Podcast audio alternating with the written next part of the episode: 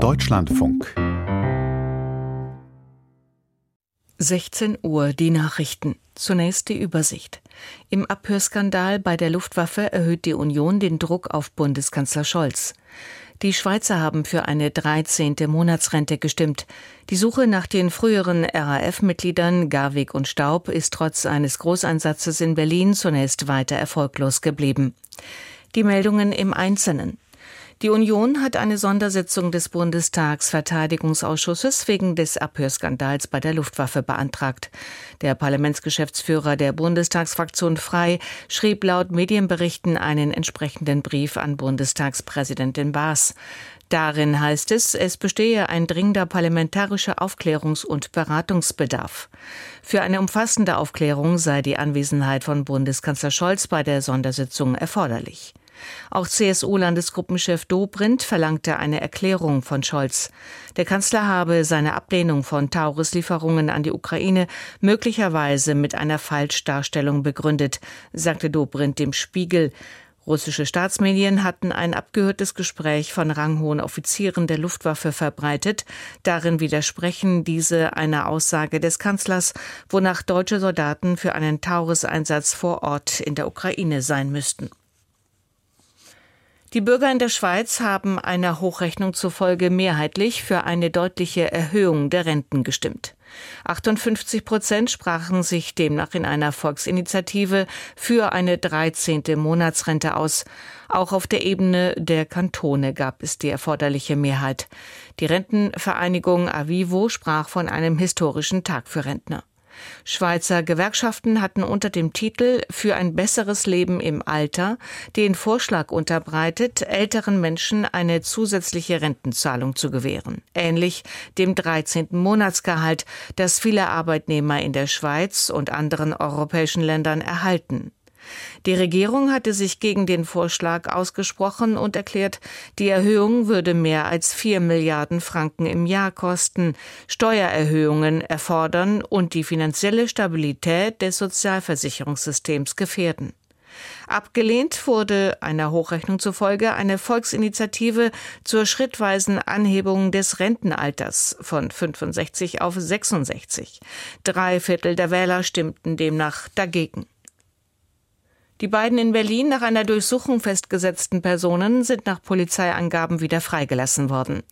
Wie eine Sprecherin des für die Fahndung zuständigen niedersächsischen Landeskriminalamtes mitteilte, handelte es sich bei den beiden Männern nicht um die beiden gesuchten RAF-Terroristen Staub und Garweg. Auch habe es sich nicht um eine Festnahme gehandelt. Es sei lediglich die Identität überprüft worden, hieß es. Am Vormittag hatte die Berliner Polizei bei einem Großeinsatz Räume in einem Gewerbegebiet im Stadtteil Friedrichshain durchsucht. Staub und Garwig gehörten wie die am Montag festgenommene Linksextremistin Klette der dritten Generation der Terrororganisation Rote Armee Fraktion an. In ihrer aktiven Zeit wurden der damalige Deutsche Bankchef Herrhausen und Treuhandchef Rohwetter ermordet. Im Tarifstreit bei der Deutschen Bahn hat Bundesverkehrsminister Wissing die Wiederaufnahme der Gespräche gefordert. Mit dem Beharren auf Maximalpositionen komme man nicht weiter, sagte Wissing der Bild am Sonntag. Den Menschen in Deutschland seien neue Streiks nicht länger erklärbar. Betroffen von neuen Streiks wäre dem FDP-Politiker zufolge neben den Bahnfahrern auch die Wirtschaft, weil auch der Güterverkehr nicht rollen könne. Wissing warnte deshalb vor Versorgungsengpässen und Störungen von Lieferketten. Die Gewerkschaft der Lokführer und die Deutsche Bahn hatten eigentlich bis einschließlich heute verhandeln wollen. Nach Angaben des Unternehmens beendete die Gewerkschaft die Gespräche jedoch vorzeitig. Hauptstreitpunkt ist demnach weiterhin die Forderung der GDL nach einer 35-Stunden-Woche bei vollem Lohnausgleich. Die IG Metall wirft den Unternehmen mangelnde Ausbildungsbereitschaft vor. Wer nicht oder kaum ausbilde, dürfe sich nicht über ein Fachkräfteproblem beklagen, erklärte Gewerkschaftsvorstand Urban.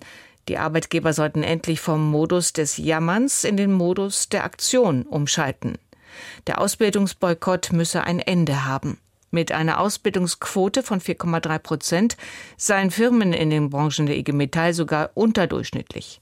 Auf die 4,8 Millionen Beschäftigten kämen nur 209.000 Auszubildende. Dies zeige die Bilanz für das vergangene Jahr, erläuterte Urban. Nach dem gestrigen russischen Drohnenangriff in der ukrainischen Hafenstadt Odessa ist die Zahl der Toten nach Behördenangaben auf mindestens zehn gestiegen. Wie ein Sprecher der Regionalverwaltung mitteilte, wurden eine Frau und ihr acht Monate altes Baby aus den Trümmern eines Wohnhauses geborgen. Auch in der vergangenen Nacht erfolgten in mehreren ukrainischen Regionen russische Drohnenangriffe. In Cherson wurde dabei laut ukrainischer Armee ein Mensch getötet, drei weitere wurden verletzt. In Donetsk seien fünf Personen verletzt worden, hieß es. Wie ein Sprecher des russischen Verteidigungsministeriums in Moskau erklärte, wurden über der annektierten Halbinsel Krim 38 ukrainische Drohnen abgeschossen. In St. Petersburg sei ein Wohnhaus zerstört worden. Angaben über Tote oder Verletzte lagen nicht vor. Das Parlament in Pakistan hat den ehemaligen Premierminister Sharif zum Regierungschef gewählt. Der 72-Jährige setzte sich in der Nationalversammlung der Hauptstadt Islamabad mit 201 zu 92 Stimmen gegen seinen Rivalen Khan durch. Sharif hatte das Amt bereits einmal inne. Die pakistanische Opposition hatte über eine systematische Benachteiligung bei der Parlamentswahl Anfang Februar geklagt. Nach einem Urteil des obersten Gerichtshofes konnten ihre Mitglieder nur als unabhängige Kandidaten antreten. In Nordfrankreich ist ein siebenjähriges Mädchen beim Kentern eines Flüchtlingsbootes ums Leben gekommen. Wie die Zeitung La Voix du Nord unter Verweis auf die Polizei berichtete, waren am Vormittag insgesamt 16 Migranten in einem Schlauchboot aufgebrochen, um über den Ärmelkanal nach Großbritannien zu gelangen. Das Mädchen war demnach mit seinen Eltern und drei Geschwistern auf dem Boot. Ihre Familie und die anderen Migranten hätten das Unglück überlebt, hieß es. Der Pianist Igor Levit ist mit der diesjährigen Buber Rosenzweig Medaille ausgezeichnet worden. Zur Begründung wurden sein Engagement gegen Antisemitismus, Rassismus und Menschenfeindlichkeit genannt. Die Antisemitismusbeauftragte der Europäischen Kommission von Schnurbein würdigte Levit in ihrer Laudatio als Brückenbauer und überzeugten Europäer. Sie kritisierte zugleich eine mangelnde Solidarität mit Juden nach dem Massaker der Hamas am 7. Oktober 2023. Die Buber-Rosenzweig-Medaille wird seit 1968 jährlich an Personen, Institutionen oder Initiativen vergeben, die sich für die Verständigung zwischen Christen und Juden einsetzen.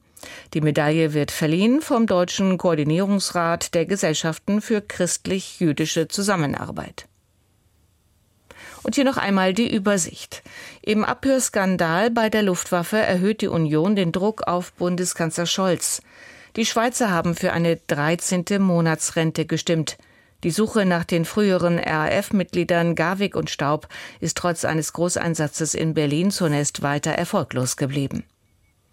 Das Wetter im Norden und Nordosten sowie im äußersten Westen und Südwesten bewölkt, dazwischen meist heiter, Höchstwerte 12 bis 18, im Süden bis 20 Grad. Morgen im Norden und Westen sowie gebietsweise im Osten stark bewölkt und bis in die Mittagsstunden teils neblig trüb, vereinzelt etwas Sprühregen, im Süden nach Nebelauflösung sonnig. Temperaturen dann 8 bis 15 Grad. Und hier noch das Wetter und die Temperaturen von heute 14 Uhr. Berlin wolkig 14 Grad, Köln, Bonn wolkenlos ebenfalls 14, Helsinki und Stockholm wolkenlos je 3 Grad, wolkig in Oslo bei 2, London leicht bewölkt 7 Grad, Regenschauer in Kopenhagen 7, wolkenlos in Amsterdam bei 12, Brüssel leicht bewölkt 9 Grad. Wolkenlos in Zürich bei 11 Grad, wolkig in Paris 8, Nizza Regen 11 Grad, leicht bewölkt in Barcelona ebenfalls 11, wolkig in Madrid bei 7 Grad. Auf Mallorca wolkig 13, Malaga leicht bewölkt 15, wolkig in Lissabon bei 14 Grad. Leicht bewölkt in Wien 17 Grad, Prag stark bewölkt 10, leicht bewölkt in Warschau 10 Grad, Budapest leicht bewölkt 13, leicht bewölkt in Belgrad bei 17 Grad. Bukarest leicht bewölkt 12, Venedig leicht bewölkt 13, wolkig in Rom bei 17, stark bewölkt in Athen 18 Grad, Lanaka wolkig 20, wolkig in Istanbul bei 13, Ankara wolkig 12, wolkenlos in Moskau 4 Grad, Kiew stark bewölkt 3 und Algier Regen 12 Grad. Das waren die Nachrichten. Mehr Informationen in den Apps DLF Nachrichten und DLF Audiothek.